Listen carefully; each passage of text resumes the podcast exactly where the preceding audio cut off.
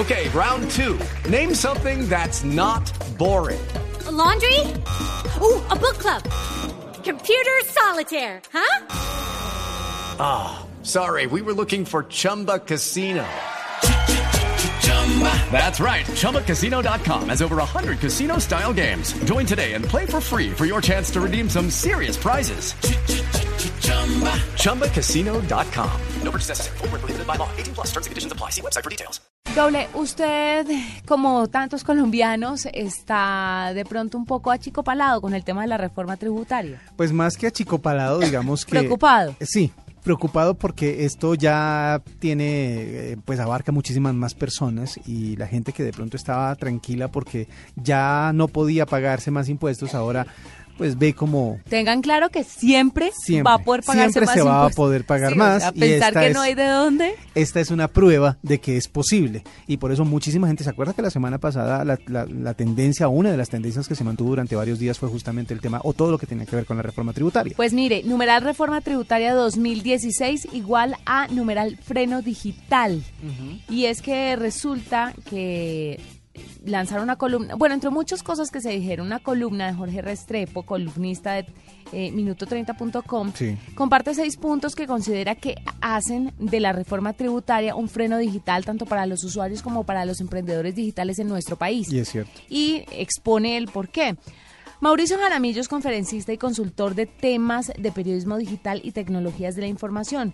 Impulsa en Twitter el hashtag numeral freno digital, señalando las trabas que impone la reforma tributaria al sector de las TICs y nos va a contar por qué. Mauricio, bienvenido a la nube. Hola Juanita y Wilson, buenas noches. No, pues aquí preocupadísimos por el tema, uno, de la reforma tributaria en general y dos, con el tema del freno digital. ¿Por qué la reforma tributaria, Mauricio, frenaría lo digital, frenaría todo lo que tiene que ver con la innovación, con la tecnología, con los avances que estamos viviendo? Bueno, ustedes bien dijeron que siempre va a ser posible pagar más impuestos y, eso es lo que quiere eh, pues esta reforma que, que hagamos los colombianos, nos afecta en todos los sectores, está clarísimo, si tenemos que pagar más por la gaseosa, pues vamos a tener que pagar más o va a haber menos utilidades de las empresas que fabrican gaseosa, pero el, el lío con las TIC es que no se afecta a una industria, se afecta a todo un país. Juanita, por ejemplo, un, un simple dato. eh, un- hay un cálculo internacional ya aceptado que dice que un 10% más de penetración de Internet, de uso de Internet, aumenta 1% el PIB, el Producto Interno Bruto. O sea, la- solo Internet, no hablamos de todas las TIC.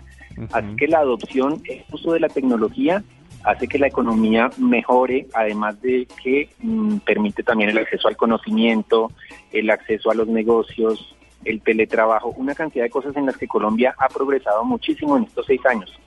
Si Ah, se graban las TIC, Sí. pues el, el riesgo no es que se acaben, no es que nos vamos eh, al fondo, pero seguramente nos vamos a frenar y por eso creamos ese hashtag de freno digital. Es que además, Mauricio, perdón, W, me atravieso, el tema de la brecha digital, en vez de cerrarse, se aumentaría exponencialmente. Porque resulta que es que ahora hay que pagar también impuestos sobre el plan de datos, sobre el yo no sé qué, sobre el yo no sé qué, sobre el yo no sé qué. Entonces, si se supone que necesitábamos internet gratis para todo el mundo, porque de una u otra forma, a través de esto accedemos a un tipo de educación que antes no podíamos, pues poniéndole más impuestos es más complicado. ¿El gobierno ¿Y tú tiene contemplado eso? Juanita, diste en un punto clave y es el de brecha digital. Eh, brecha digital entendida por países, entonces Colombia, que ha estado recortando terreno, que es un pionero, digamos, en Latinoamérica, se podría retrasar y, y perder terreno. Y segundo, brechas entre ricos y pobres. Eh, en Twitter ayer hab- poníamos un ejemplo. Supongamos el nuevo iPhone que vale más de 4 millones de pesos. El rico, ¿qué dice? Bueno, tengo 4 millones de pesos, pues pago cuatro y medio o 4,800.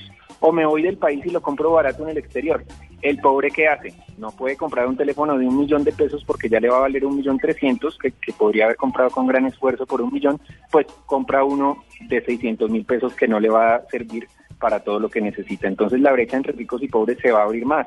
Eh, el acceso a, por ejemplo, a educación en línea. Entonces, el que, el que, el que quiere tomar algo en línea le va a tocar pagar un 19% más, sin contar con lo que podría tener que pagar más por la conexión. Así que educación, emprendimiento, cultura eh, y negocios en Internet, pues se verían muy afectados y no pierden, no, no pierden los negocios solamente, pierden todos los colombianos.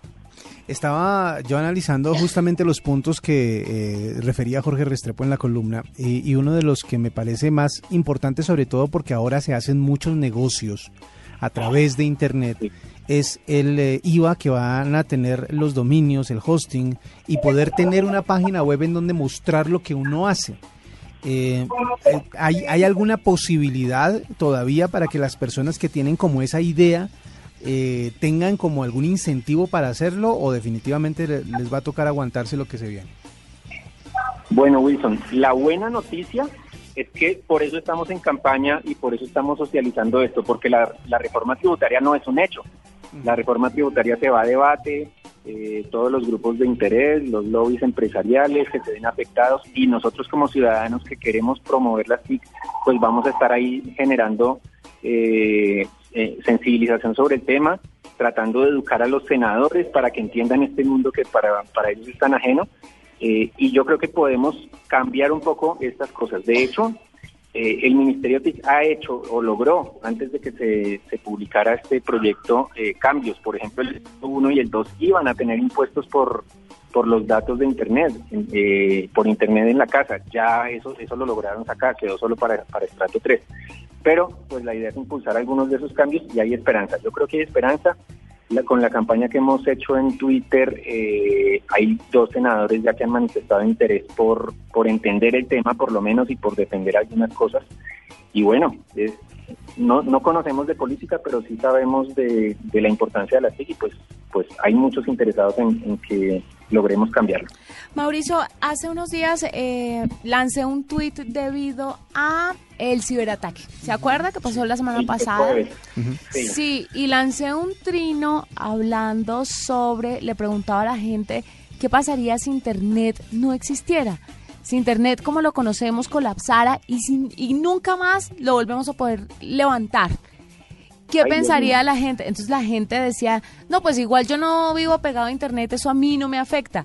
Y obviamente Internet hace parte de la vida de todos, no es solo para la persona que tiene o no una tableta, que tiene o no un smartphone, que está conectado a un computador o no.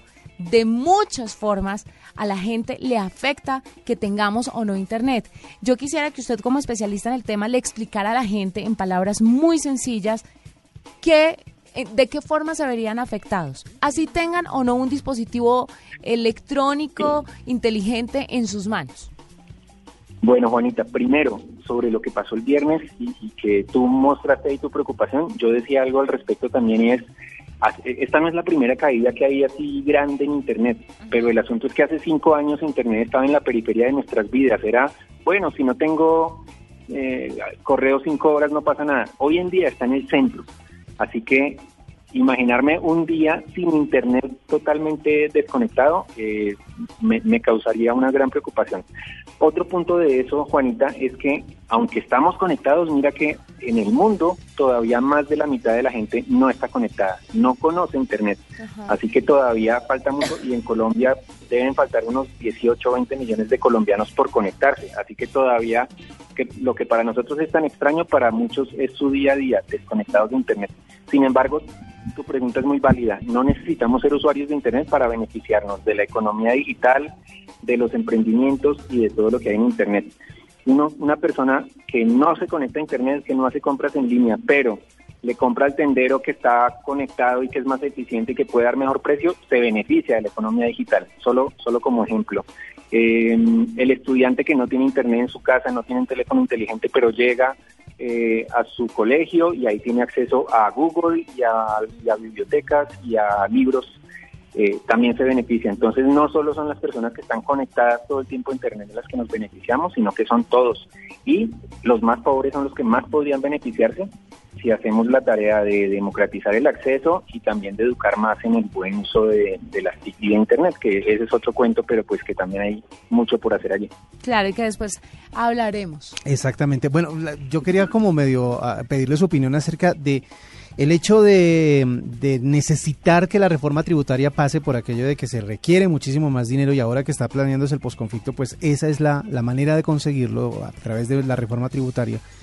¿Qué ¿qué tanto puede ceder, entre comillas, la parte de la parte digital o la parte de lo que tiene que ver con las TIC a la hora de pagar estos tributos? Es decir, por ejemplo, digamos que no, que no sea el IVA, pero que se pague algo, como para que queden contentas ambas partes en esa negociación.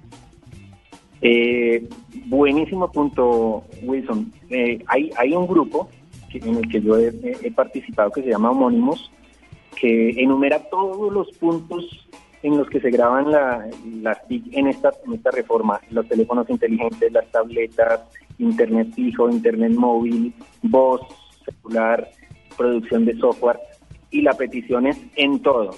Eh, y eso es válido, pedir todo para ver qué sale, pero también la pregunta va muy bien porque creo que puede ser más eficiente apuntarle a dos, a, tres o a cuatro cosas que queremos pelear o que queremos convencer de que no son convenientes y ceder en otras.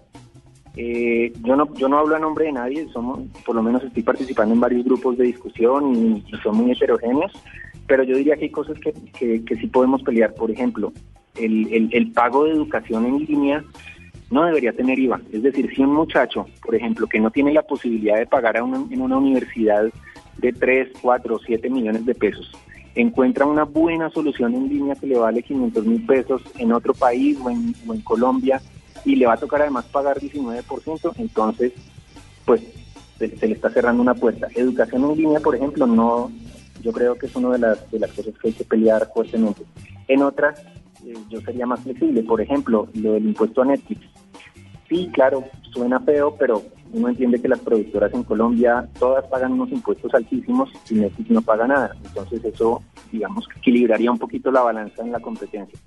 Pero, como, como les digo, yo no hablo a nombre de nadie, solamente es una opinión pues como analista y periodista y creo que es, una, es algo que hay que discutir, pero pues eh, va, a haber, va a haber trabajo con los senadores y, ese es el reto, llegar a algo que sea bueno para el país y y que pues no frene. Definitivamente no es, muy buena idea. Y que no haya el freno digital. Exactamente. Numeral el freno digital, ustedes pueden empezar a trinar también en el momento que quieran con este eh, hashtag, porque de una u otra forma es una manera de protestar por lo que está pasando con la reforma tributaria y que pega directamente a la tecnología. Bueno, no solamente a la tecnología, muchos... Eh, aspectos, muchos ámbitos, pero el de la tecnología pues obviamente nos preocupa. Mauricio Jaramillo es conferencista, consultor en temas de periodismo digital y tecnologías de la información y estuvo con nosotros en la nube hablándonos sobre este tema. Mauricio, mil gracias y seguiremos contactándolo para otros temas.